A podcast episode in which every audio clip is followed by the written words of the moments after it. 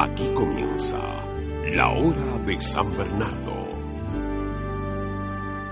Muy buenos días amigos y amigas de nuestro programa La Hora de San Bernardo. Estamos nuevamente aquí eh, acompañándolos para conversar eh, noticias de nuestra iglesia local, de la iglesia universal.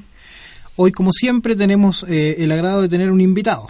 esta semana nos va a acompañar Juan Carlos Vargas, seminarista acá de nuestro seminario, el alumno de teología, en su último año, eh, para que recen eh, también la gente que nos escucha, para que recen por él, para que lo encomiende con sus oraciones.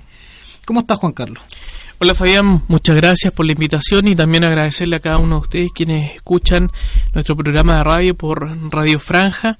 Eh, bueno, así como, como decía Fabián, seminarista en este último año, muy agradecido también del Señor, de la posibilidad también de poder seguir seguirle a él, estando en sus manos. Estamos en la última etapa de formaciones, por eso que también las oraciones eh, se necesitan, con, mayor frecuencia y con más, mayor intensidad, y no solamente para mí, sino para cada uno de mis hermanos que también están en el seminario y quienes lo conforman también. Así que es, eh, es sentirse muy acogido nosotros no nos vemos, ¿cierto? Quienes nos escuchan, pero sí la oración nos hace unirnos eh, en el Señor, nos hace unirnos como familia y eso también nos, nos va engrandeciendo, nos va eh, de alguna otra forma eh, llenándonos de, de, ese amor del Señor también con su pueblo, a quien nosotros también estamos dispuestos a servir entre medio de cada uno de ustedes. Así que, Juan Carlos, tú estás en séptimo año de formación. Claro, séptimo año de formación ya es cuarto de teología en una, en una etapa ya en donde más configurativa con el Señor, en donde también eh, ya hay una intensificación también en la parte de los estudios, porque ya... Tienes que rendir tus exámenes finales. Claro, sí, siempre en este último año de la teología se, se, tienen que eh, rendir dos exámenes, uno que es eh, la síntesis teológica, donde todas las materias que hemos visto durante estos cuatro años de teología se hace una síntesis y tenemos que exponerla también en una comisión tanto escrita como oral. Y, y también está el tema de la universa, de la, de la, sí, es un, fácil. Claro, es un, es un curso también que, que, que, sirve para que aquellos que nos estamos preparando también para el sacerdocio eh, eh, es una preparación para el sacramento de la reconciliación. Entonces, Ahí uno tiene un profesor guía que lo va acompañando eh, durante este, este año, que van poniendo casos y que uno también puede ir resolviendo confesiones. Eso también lleva mucho toda la parte doctrinal, moral que uno ha ido recibiendo durante su proceso de formación. Toda la parte pastoral también. Pastoral también, claro. Y sobre todo, para, para estos ramos se necesita y como dicen muchos santos, que la teología se hace de rodillas. Se necesita mucha vida de oración, porque eh, y así también con toda nuestra vida de seminario, porque todo se traduce en ir convirtiendo el corazón de, de, un joven, ¿cierto?, que se está preparando para el sacerdocio a tener un corazón a semejanza como el de Jesús, como el de nuestro Señor. Entonces, lo que vamos a hacer después va a repercutir mucho en, en, en, la vida de otros y es por eso que tenemos que estar muy empapados, muy identificados con la presencia de Cristo en cada uno de nuestros corazones. Es por ello que, que, que, la vida de oración también tiene que ser muy intensa, tiene que ser muy transparente y ir pidiéndole al Señor tener ese corazón de buen pastor. Y eso también se va a ir traduciendo en que podamos ir cada uno de nosotros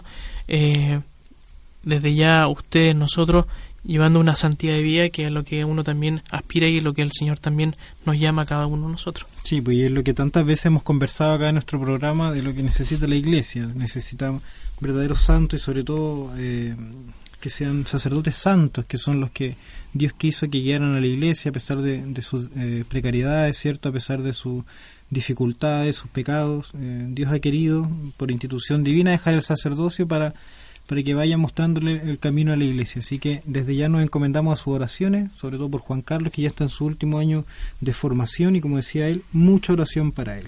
Así es, así que desde ya agradecerle también eh, a los que aún sin aún no conocerlo, rezan por uno, rezan por, eh, por su consagración también más íntima con el Señor y también me comprometo desde ya a rezar por cada uno de ustedes y rezar también para que muchos jóvenes que después lo vamos a ir desarrollando durante este bloque puedan y que se, y se sienten el llamado del Señor de estar más cerca de Él, de consagrarse a Él, también pueden ser generosos en darle ese sí al Señor. Sí, así sea. Así que si es que nos escuchan, nos encomendamos desde ya sus oraciones.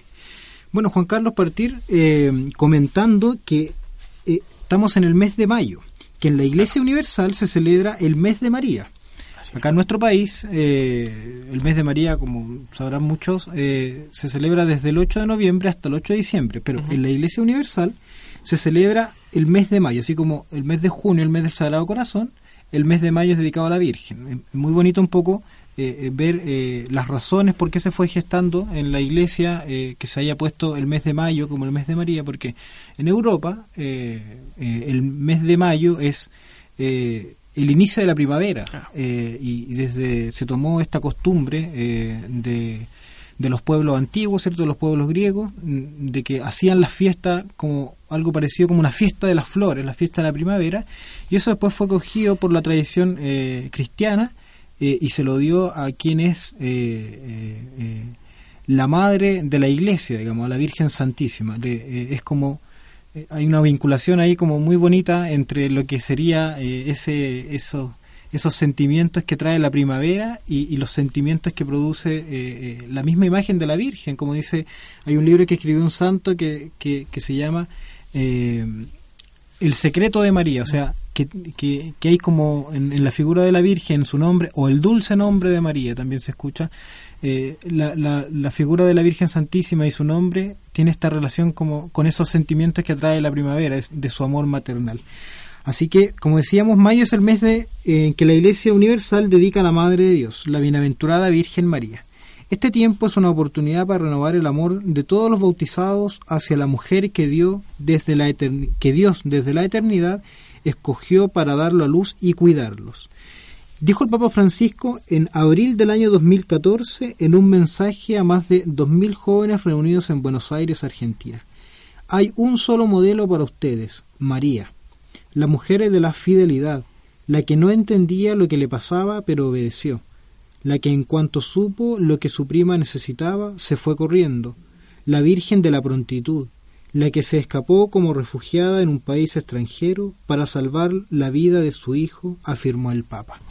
Eh, nosotros queríamos empezar con esta noticia para dar como el marco, ¿cierto? Eh, de ya de lo que van a tratar todos estos programas del mes de mayo, ¿cierto? Siempre con esta eh, este tinte mariano, siempre con esta alusión a la Virgen Santísima que va iluminando nuestra vida y desde ya lo invitamos a ustedes, a quienes nos escuchan, que bueno, hagan la plegaria de los cristianos, que es el rosario. Eh, un buen modo de dar culto a la Virgen es rezando el rosario. Así que lo invitamos en este mes de mayo ya como preparación. Acá en nuestra diócesis se vive más fuerte eh, el mes del Sagrado Corazón, en junio, que ya sería el otro mes, pero para ir preparándonos, preparando el corazón así como como dice un santo, así como Jesús eh, eh, nos lleva a María, ¿cierto? Porque es su madre, así también la Virgen, eh, antecediendo en este mes de mayo a lo que será el mes del Sagrado Corazón en junio, también que nos vaya tomando de la mano y nos vaya llevando a su Hijo.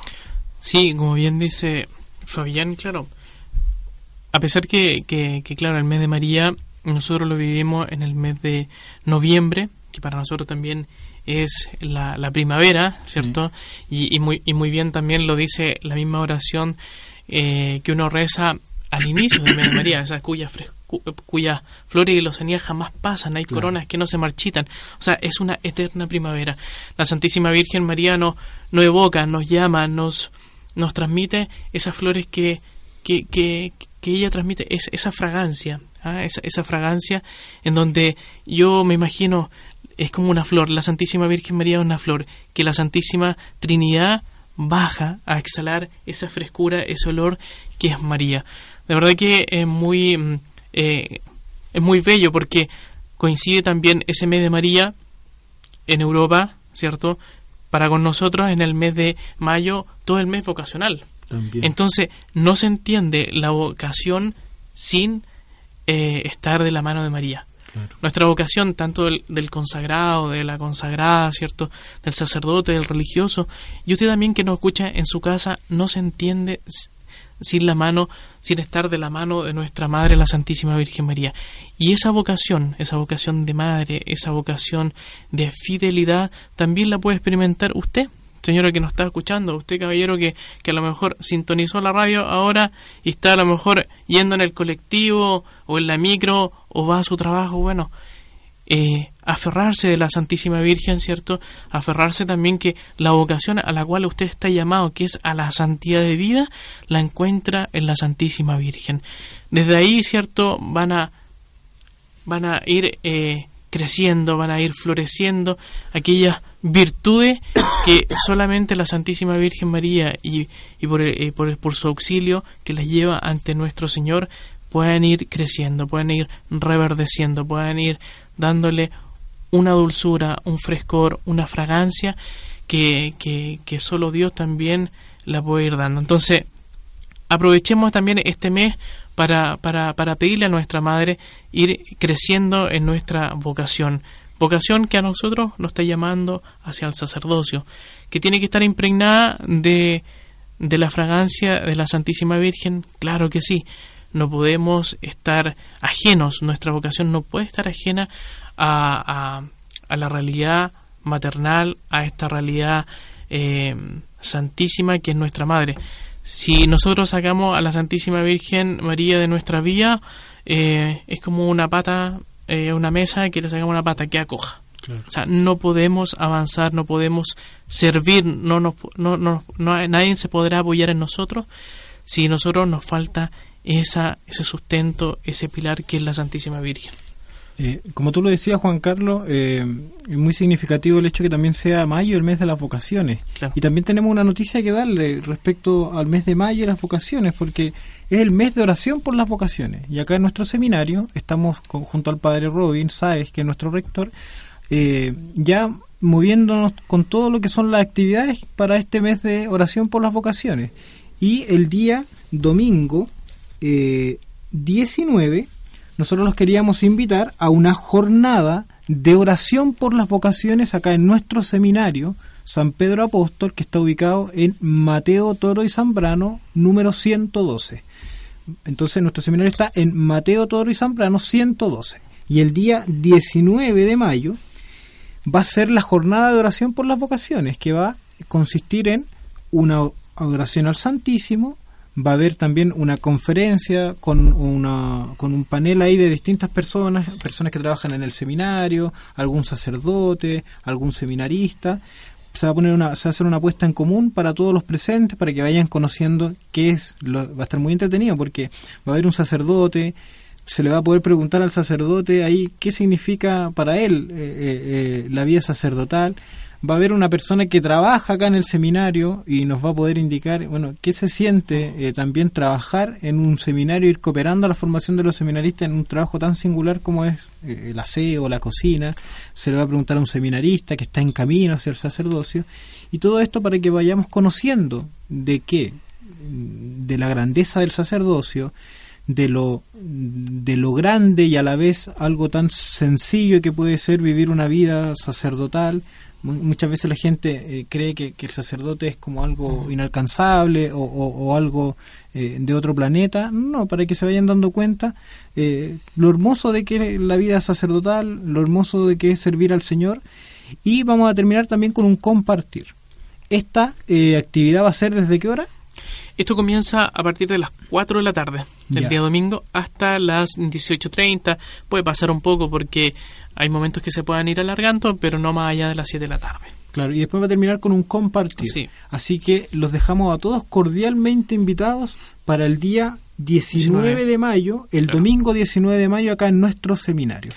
Sí, esta misma jornada de oración por las vocaciones, nosotros la estamos desarrollando en el seminario eh, con, con, este evento en particular, en concreto.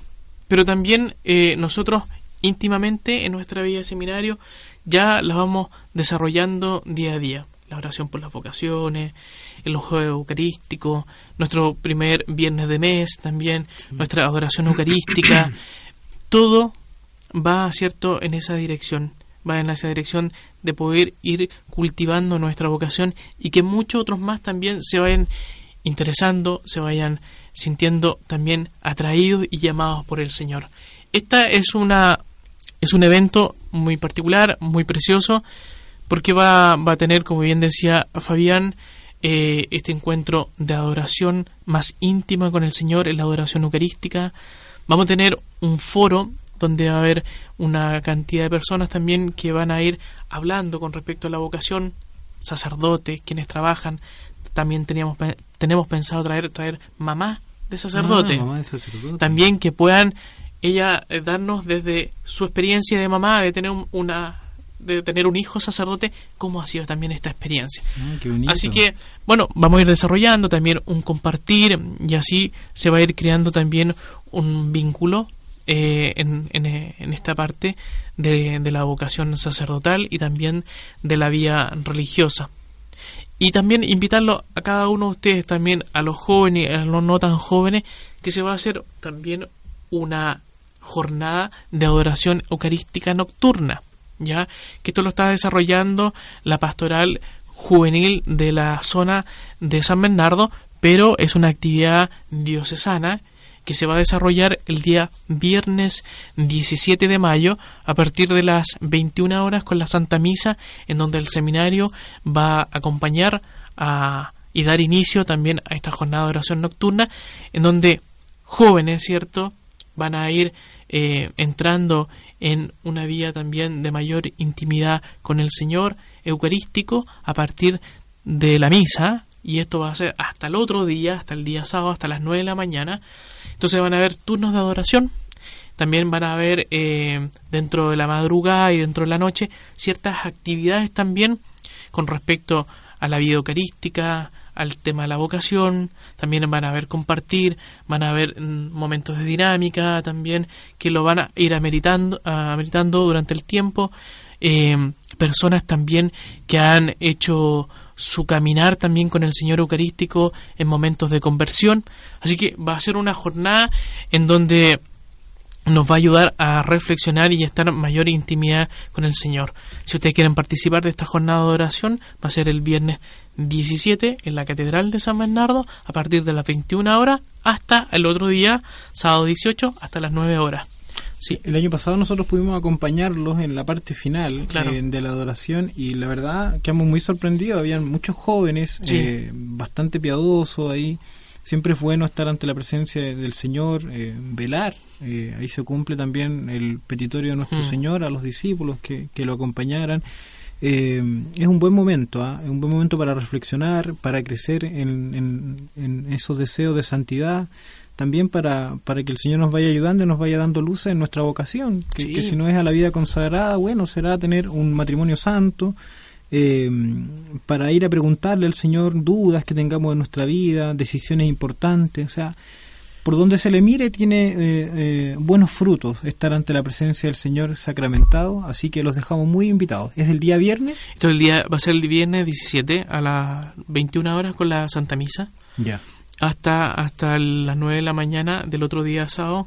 Eh, y ahí, y ahí concluye. Así que cordialmente invitados, así como bien decía, es un fruto espiritual que podemos sacar tremendamente de poder experimentar esta presencia del Señor Eucarístico, una mayor intimidad y también un, momento también en que los jóvenes y la mamá que está escuchando pueda llevar a su hijo también una posibilidad de que se puedan ir conociendo y poder haciendo iglesia también eh, y ir haciendo crecer este este pequeño rebaño cierto con, los jóvenes eh, que se sientan identificados con, la presencia del Señor Eucarístico, que esto les va a servir para el resto de su vida.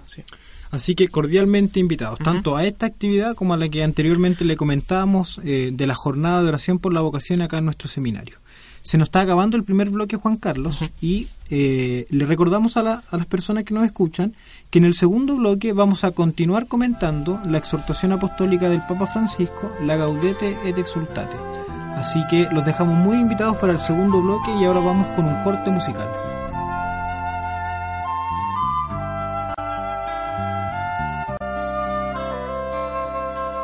En el nombre de Dios,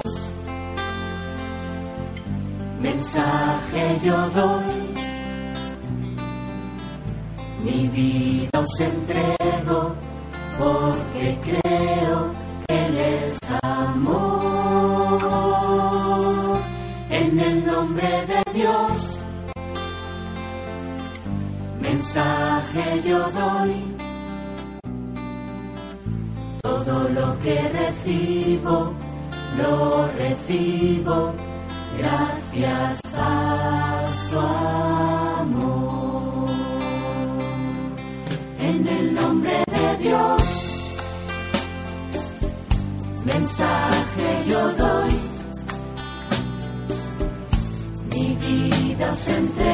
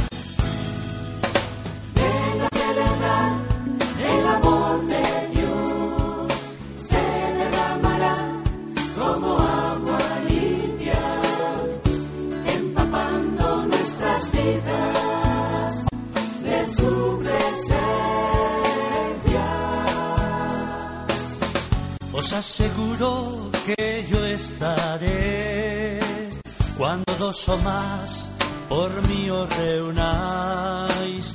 Es la mejor forma de crecer en nuestra amistad, en nuestra amistad.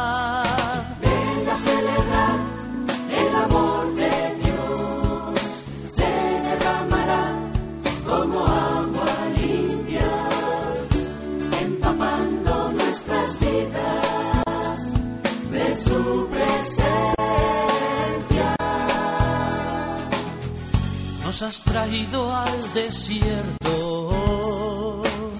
para hablarnos al corazón y transformar nuestras vidas con tus palabras de amor, palabras de amor. Ven a celebrar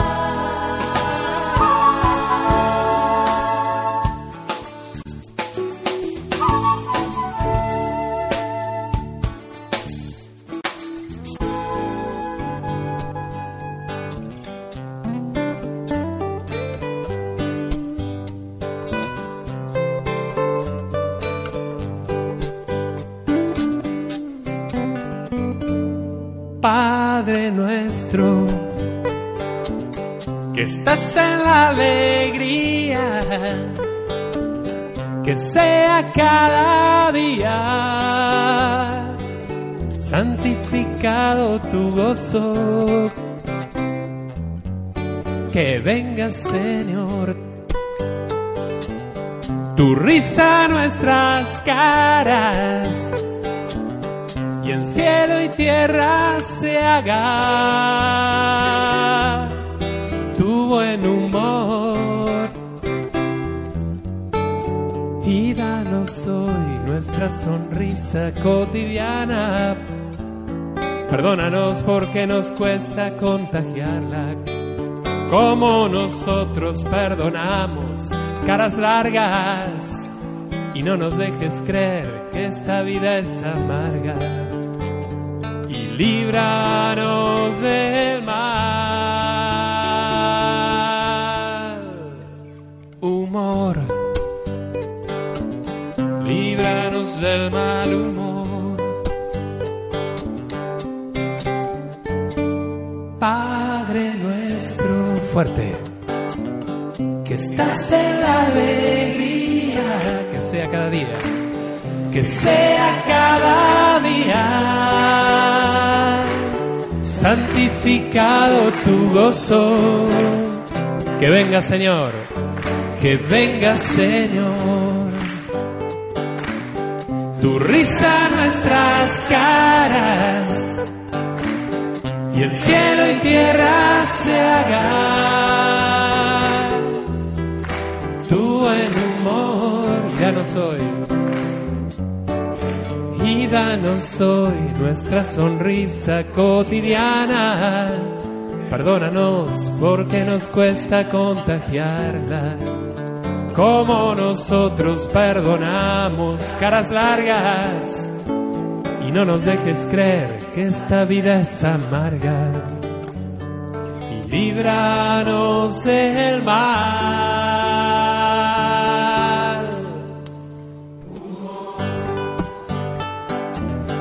líbranos del mal humor. Una última, ¿eh? A ver.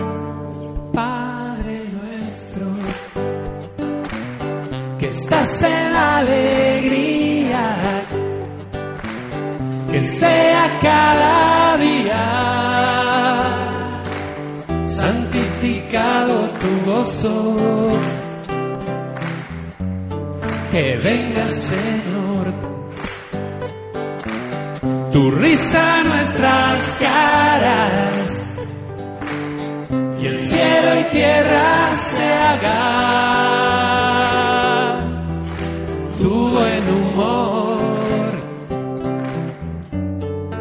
y danos hoy nuestra sonrisa cotidiana. Perdónanos Perdónanos porque nos cuesta contagiarla. Como nosotros, como nosotros perdonamos caras largas. Y no nos dejes creer que esta vida es amarga. Y líbranos del mal.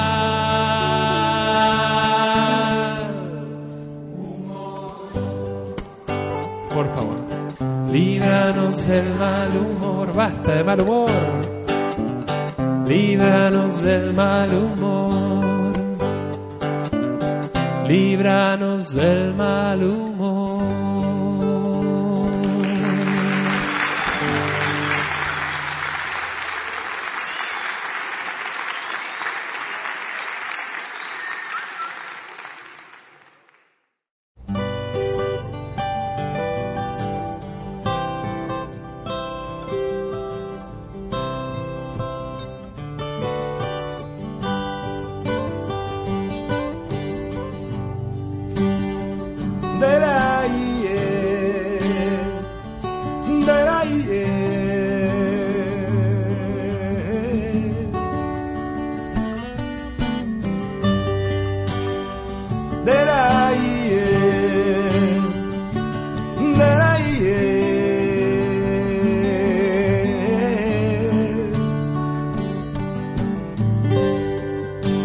Baja de los montes. Le gusta andar por ahí curando gente. Llenar las tardes de poesía con la marca del sol sobre la frente. Mi amigo llega justo a tiempo cuando él aparece, siempre hay fiesta. Suele cambiar nuestra agua en vino, dejando atrás el miedo y la tristeza. Él mira lo profundo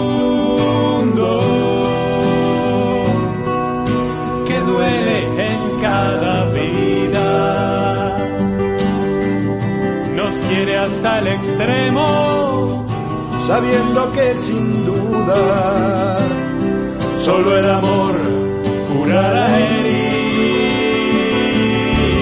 heridas.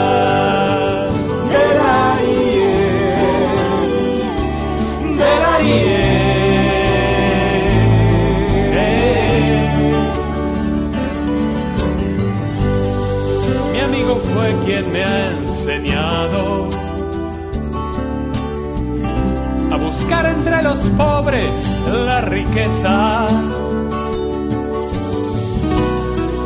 Y a mirar con ojos limpios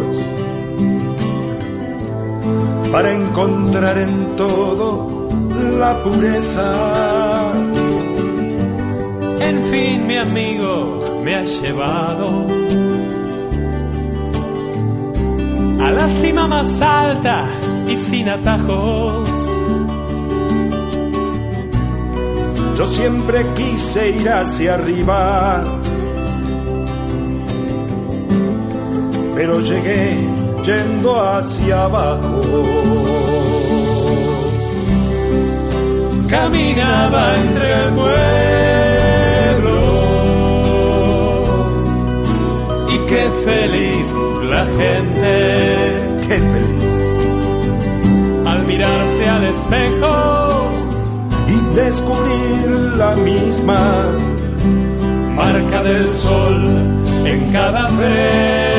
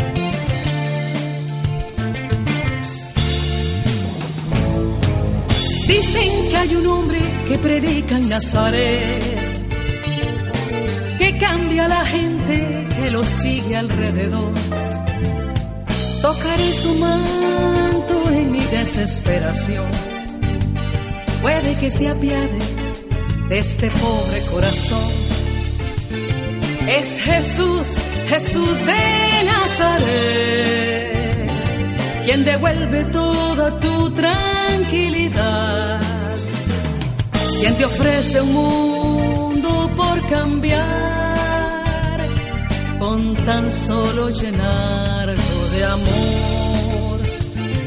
Te dará del agua buena de beber, llenará tu espíritu de mucha luz. Ya no hay nada oscuro que temer. Es Jesús, Jesús de Nazaret.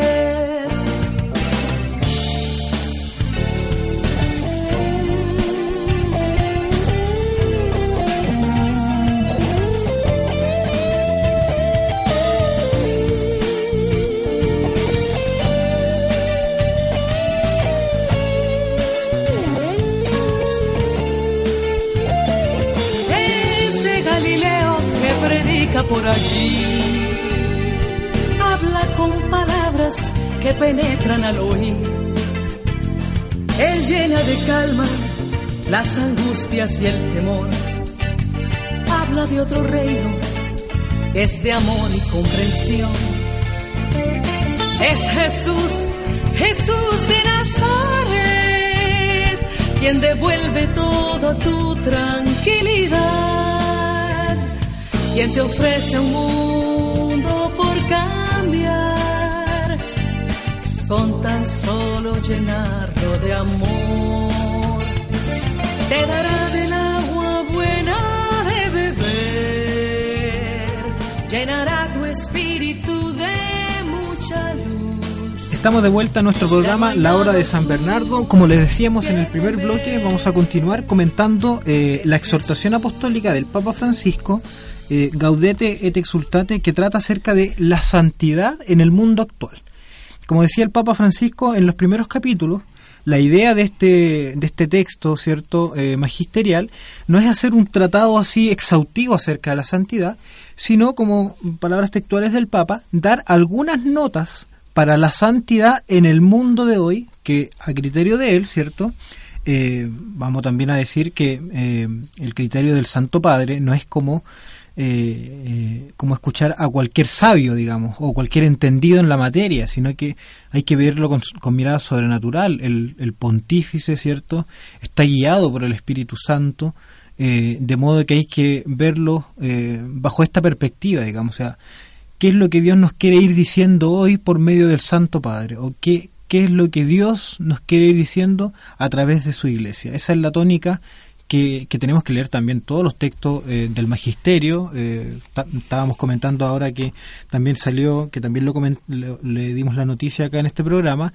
la Christus Vivit, que es esta exhortación eh, que tiene como materia todo lo que es la espiritual, espiritualidad para los jóvenes. Y también se tiene que leer bajo esta perspectiva, ¿cierto? ¿Qué es lo que Dios nos quiere ir diciendo hoy a mí por medio del Santo Padre, el Papa Francisco? Hoy eh, nos toca comentar el capítulo segundo, eh, que aquí el Papa se va a detener en dos temas que son los principales, que vamos a explicarlo uno por uno en su, en, en su momento oportuno. Ahora el Papa va a tocar lo referente a una, a una doctrina que se llama el gnosticismo. ¿Qué es el gnosticismo? Bueno, así como etimológicamente hablando, eh, gnosticismo viene de gnosis, de conocimiento y es una especie de eh, sincretismo religioso.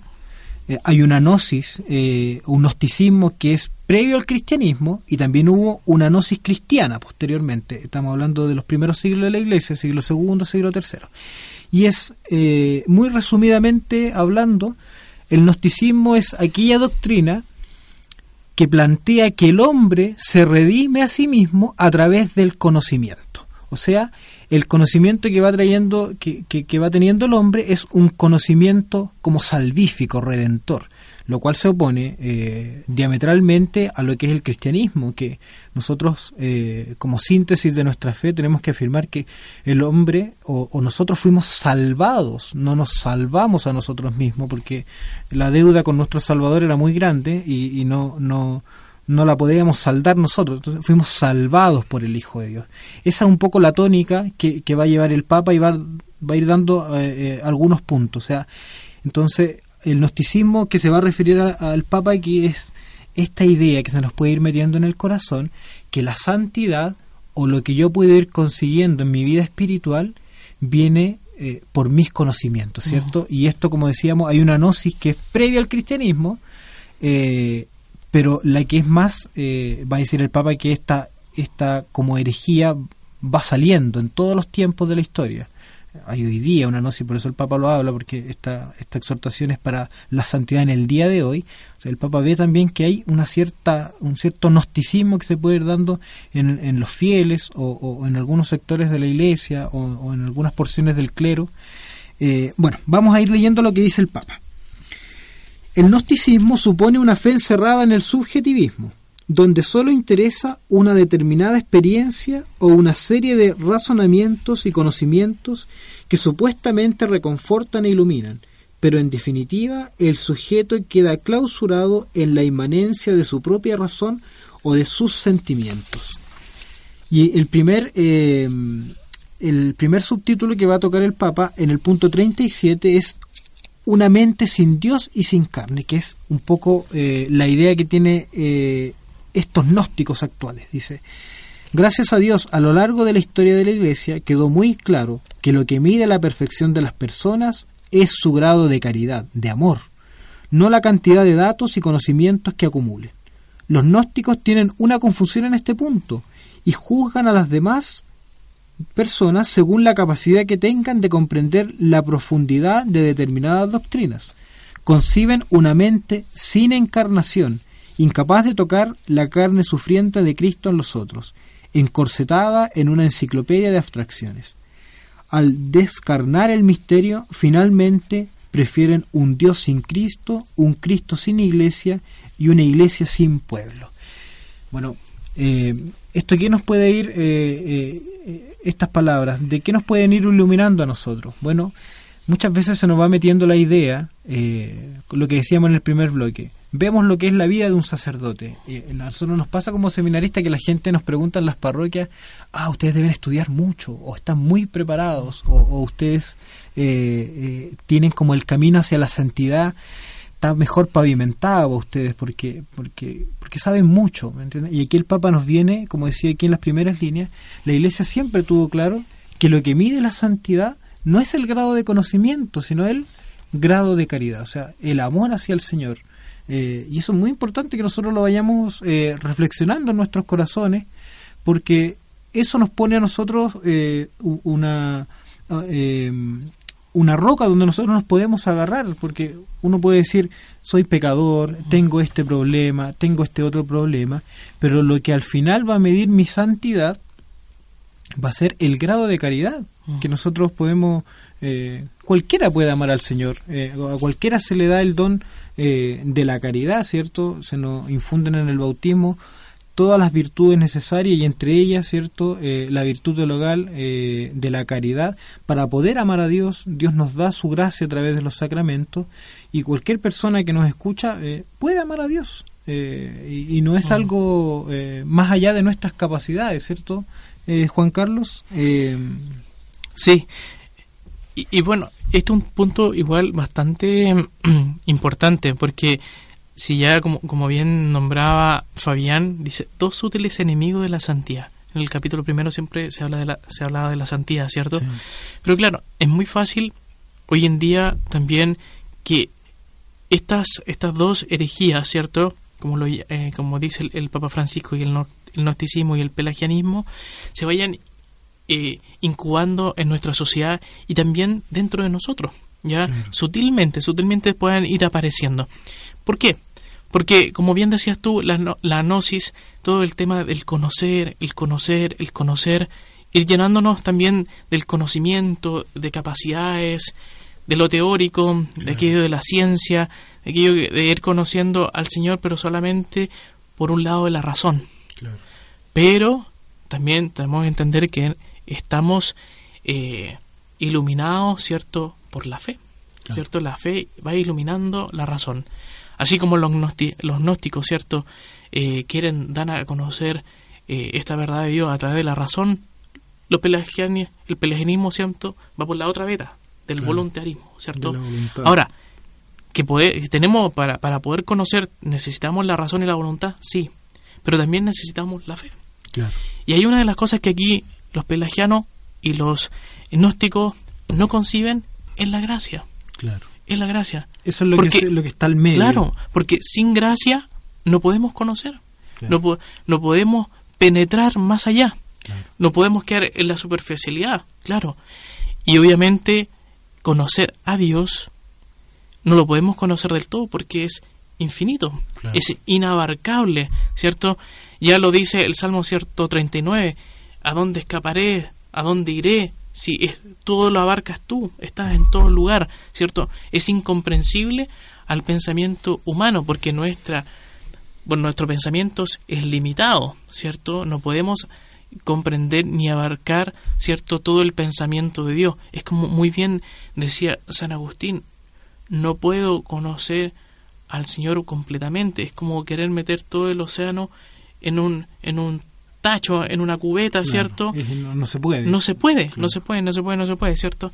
Entonces, es para nosotros infinitamente difícil poder conocer el misterio de Dios.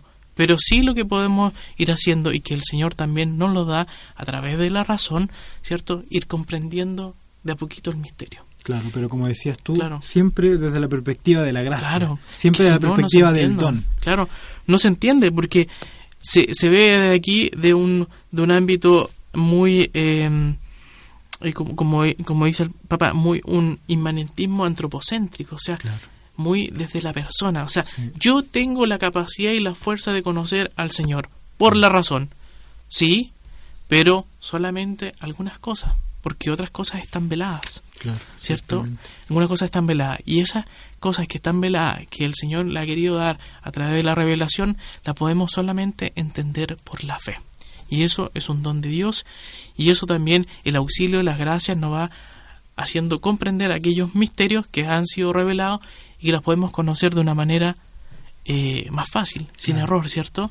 Entonces, todo, todo este movimiento gnóstico que, se, que, que, como bien decías tú, antes de Cristo y también después de Cristo, ha ido de alguna otra forma eh, poniendo eh, al hombre eh, como en una como la prioridad, o sea, que, como el centro, como el centro, ¿cierto? O sea, soy capaz de conocer a Dios a través de la razón, sí, pero si no tengo lo otro, difícilmente voy a poder penetrar en, en la intimidad con el Señor. Y, y, esta, y estos misterios, eh, para después darte la, de la palabra, obviamente aquí, aquí en la tierra no los vamos a poder comprender porque están velados, ¿cierto? Nosotros vamos a poder entender todos estos misterios en el cielo, en el cielo. Entonces, para que, porque pueden, y, muchos de los gnósticos, que, que, lo que pasa y que lo dice el Santo Padre, se gastan, se desgastan, desgastan en conocer, gastan su tiempo, ¿cierto? En conocer, conocer, conocer, conocer, pero al final no conocen nada ¿Por qué? Porque cómo se conoce, se conoce en la medida en que nosotros eh, amemos, ¿cierto? El mismo San Juan de la Cruz decía, en el final de nuestros días vamos a ser eh, juzgados por el amor, ¿cierto? Entonces, el grado de amor que hayamos tenido en toda una, en todo nuestro accionar en nuestra vida, bueno, eso nos va a ayudar a poder ir conociendo más de cara al Señor, porque Dios es amor, Dios es amor. Y bueno, como también eh, dice el Papa acá, eh, como decía Juan Carlos, se, se, eh, se, encierra, ¿cierto? Y se pone al hombre como el centro, pero no solamente en el orden de los conocimientos, dice el Papa, sino también en el orden de los sentimientos.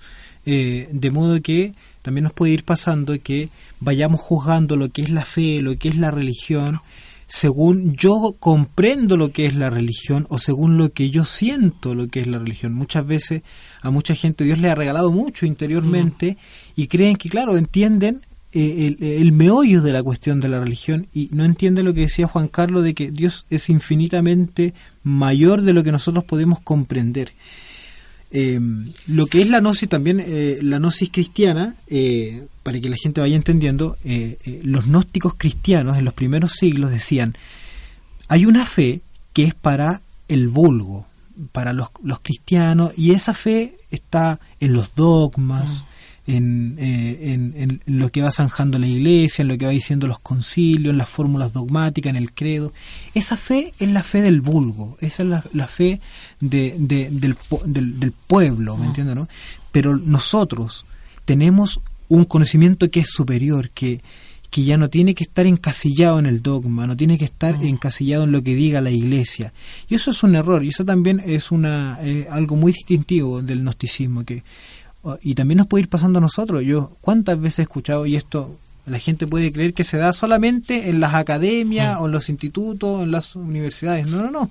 Yo he escuchado mucha gente que me dice, yo no necesito ir a misa, por ejemplo, para conocer de Dios. Yo puedo conocer de Dios en mi casa, yo puedo leer la Biblia en mi casa. No, no, no, porque en el fondo le pasa lo mismo que a los gnósticos, porque hay una fe que es para el pueblo, hay una fe que es para el otro. No, no, no. Yo puedo alcanzar un conocimiento de Dios según mis capacidades. Y eso es caer en gnosticismo. Que, claro, cuando uno lo piensa, se va dando cuenta por qué el Papa lo dice. Porque si no fuera hoy día actual, el Papa quizás no lo diría. Pero lo dice y se, se demora bastante en decirlo. Lo dice en casi 12 puntos de esta exhortación. Porque, claro, se va metiendo en el corazón hay mucho de relativismo también en el gnosticismo, de decir, mire, da lo mismo ir a la misa o no. Si yo puedo conocer de Dios cuando yo estime conveniente, tengo el Internet. No, no, no. Porque Dios en su plan salvífico, ¿cierto? En la economía de salvación, ha querido instituir su iglesia, ha querido dejar los sacramentos como signos sensibles. Otra cosa que dicen los gnósticos, que los sacramentos, eso es para el pueblo. Eh, yo no necesito de eso, necesito, yo puedo conocer a Dios con mis capacidades. Y el Papa nos dice acá que no, como decía Juan Carlos, los gnósticos olvidan que todo es don y olvidan que en el ocaso de nuestra vida, como dice San Juan de la Cruz, vamos a ser eh, juzgados en el amor. Bueno, en el punto 43, el Papa se va a detener eh, en un momento a decirnos, una cosa es querer conocer a Dios, ¿cierto? Que por la fe podemos conocer una partecita del misterio, ¿cierto? Que es lo que siempre dice el catecismo. No, no podemos, podemos entender cosas de Dios, lo que no podemos hacer es comprenderlo, ¿cierto? O sea, abarcar todo lo que Él conoce y conocerlo como Él se conoce. Eso no se puede en esta vida, solamente en la vida eterna. Eh, y el Papa pone cuáles son los límites de la razón en el punto 43, dice. Nosotros llegamos a comprender muy pobremente la verdad que recibimos del Señor. Con mayor dificultad todavía logramos expresarla.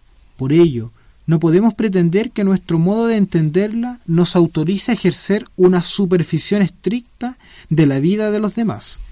Quiero recordar que en la Iglesia conviven lícitamente distintas maneras de interpretar muchos aspectos de la doctrina y de la vida cristiana, que en su variedad ayudan a explicitar mejor el riquísimo tesoro de la palabra.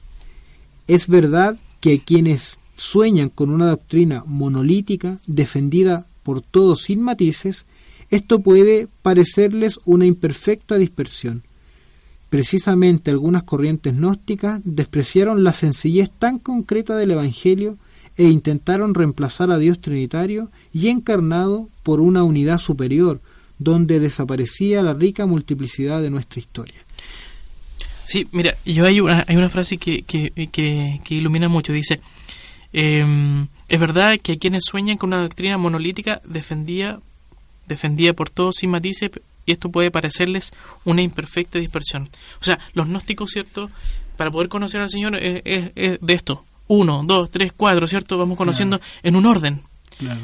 Dentro, si uno no se da cuenta dentro de nuestra iglesia, hay ciertos matices. Los franciscanos, una manera, ¿cierto?, de, de poder eh, conocer al Señor. Los jesuitas, la bebida diocesana, los religiosos. Cada uno tiene un matiz, ¿cierto? Matices distintos, carismas distintos de poder ir conociendo al Señor. Y eso es una riqueza que también tiene nuestra iglesia. ¿Ya? Y eso también no no no para los gnósticos eso puede ser como algo una, incomprensible. incomprensible. ¿Cómo puede suceder esto? Claro, olvidan que eh, el espíritu sopla donde quiere claro. y cuando quiere, como le dice mm. Jesús a Nicodemo eh, eh, es como el viento, ¿cierto? Uno no, no sabe de dónde viene ni a dónde va. Es decir, siempre hay un siempre y esto es esto es eh, lo que nosotros queríamos comentarlo hoy día. Siempre en nuestra relación con el Señor va a haber un grado de comprensión, sí, eh, nosotros vamos entendiendo y hay mucha gente que dice como en el lenguaje popular, ah, yo siento y yo converso con Dios. Y en esa conversación hay comunicación de, de, de, de, lo que es la vida íntima de Dios, yo le comunico cosas a Dios, hay un cierto conocimiento. Lo que yo no puedo llegar a comprender a Dios, a entender, a entender sus planes. Y esto es muy importante en nuestra vida espiritual porque eh, puede que nosotros vayamos caminando como en un claro oscuro en nuestra vida, vayan llegando las cruces, vaya llegando la enfermedad y yo vaya diciendo, no entiendo por qué me, por qué Dios permite esto en mi vida. Bueno, siempre con humildad, eh, conocer eh, y, pedirle a Dios la gracia de poder conocer de que eh, Dios va mostrándome en esa pedagogía paternal que Él tiene la verdad de modo paulatino, como lo hizo con el pueblo de Israel, ¿cierto? De modo paulatino, así como fue la revelación eh, a través de toda la historia de Israel hasta llegar a la culmen con Jesucristo, eso mismo de modo análogo va sucediendo en nuestra vida. Dios paternalmente nos va mostrando por qué Dios permite este mal en mi vida. No lo entiendo, no lo entiendo, pero no olvidar que Dios, aunque es cercano, aunque, como dice el Génesis, aunque el Espíritu y Dios se paseaba ahí eh, en el jardín y el espíritu revoloteaba sobre las aguas, aunque es un Dios cercano, aunque es un Dios Padre, sigue siendo un misterio, ¿cierto? Por eso siempre siempre está ese deseo de poder conocerlo más y que, y que no se va a saciar hasta la vida eterna. Y eso, como lo decíamos, es muy importante para nuestra vida, nuestro caminar eh, espiritual, ir comprendiendo de que no todo es comprensible hoy, pero quizás va a ser comprensible mañana. Y eso el, el gnóstico, ¿cierto? El que está como, como afectado por este tipo de doctrina, no lo logra comprender, no, no logra comprender lo que decía Juan Carlos, de que haya variedad en la iglesia, de que haya misterios. Eso, eso es muy importante, por eso el Papa también decía, ojo con aquellas personas que creen saberlo todo y explicarlo todo. Eh, eh, nosotros estábamos de retiro y el padre Kefa nos decía, cuidado con los filósofos, dice él eh, que lo quieren explicar todo y lo quieren conocer todo, porque hay muchas cosas en la vida que no se entienden y que uno, pasando los años, eh, él nos contaba muchas de sus experiencias personales, en su noviciado decía, muchas dudas de muchas cosas, él tenía la certeza de la llamada, ciertamente, pero muchas dudas, cómo se iba a llevar a cabo su vocación, cómo iba a ejercer el sacerdocio, un montón de, de cosas, pero él ahora se da cuenta, y es lo que nos pasa a todos. Llega un momento en nuestra vida que decimos, ah, por esto, esta cruz Dios la permitió por este, por esta, por esta razón. Y como decíamos, esto es importante que lo vayamos eh, eh, meditando en nuestro corazón. Sí. Y, y, bueno, también pedirle al Señor, ¿cierto?, la gracia de poder ir conociéndolo y conociendo también a través de la oración, a través de la, de la Eucaristía, los sacramentos, eh, hay gente muy sencilla que a lo mejor no alcanza a comprender todo el misterio divino y, y, nosotros tampoco, aún así teniendo muchos estudios. Pero sí lo que debemos pedirle al Señor, ir conociéndole más a Él en nuestra intimidad y conociéndole podemos amar. Y en ese amar, ¿cierto? Eh, va a poder convivir esta teología, como dice el, el, el, Papa Francisco, con la santidad, que son un binomio inseparable. O sea, claro. la razón no agota, no lo agota, sino que eh, tenemos que aspirar, ¿cierto?, a poder conocerle mucho más al Señor, no solamente a través de la razón y la voluntad, sino que amando al Señor en nuestras vidas y de aquí, ¿cierto?, hasta la eternidad. Sí, y, para allá, para terminar, eh, esto está también eh, muy ilustrado en lo que es la Santísima Virgen, que estamos en el mes de mayo. Como dijo el Papa, como leíamos al Papa al principio, aquella que no entendió pero acepto. Claro. Ese, ese es como el gran, eh, el gran misterio. Claro. Esa, esa, esa, esa escuela sí, de, de, María, de, María, de María, ¿cierto? Esa escuela de María que nos enseña a ese fiel, a esa, esa fe. Aunque no entendamos. Aunque no entendamos. Se nos acabó el segundo bloque, Juan Carlos. Uh -huh. eh, dejamos invitados a las personas, como le decíamos en el primer bloque, a esta jornada de oración por las vocaciones, a la adoración nocturna eh, para los jóvenes que se hacen en la catedral eh, y para que sigan rezando por el seminario. Para terminar, nos encomendamos a nuestra Madre Santísima diciendo un Ave María. Dios te, te salve María, llena eres de gracia, el Señor es contigo. Bendita tú eres entre todas las mujeres, y bendito es el fruto de tu vientre Jesús. Santa María, Madre de Dios, ruega por nosotros pecadores, ahora y en la hora de nuestra muerte. Amén. San José, Ruega por nosotros. Que tengan una muy buena semana y que Dios los bendiga. Y eso fue la hora de San Bernardo.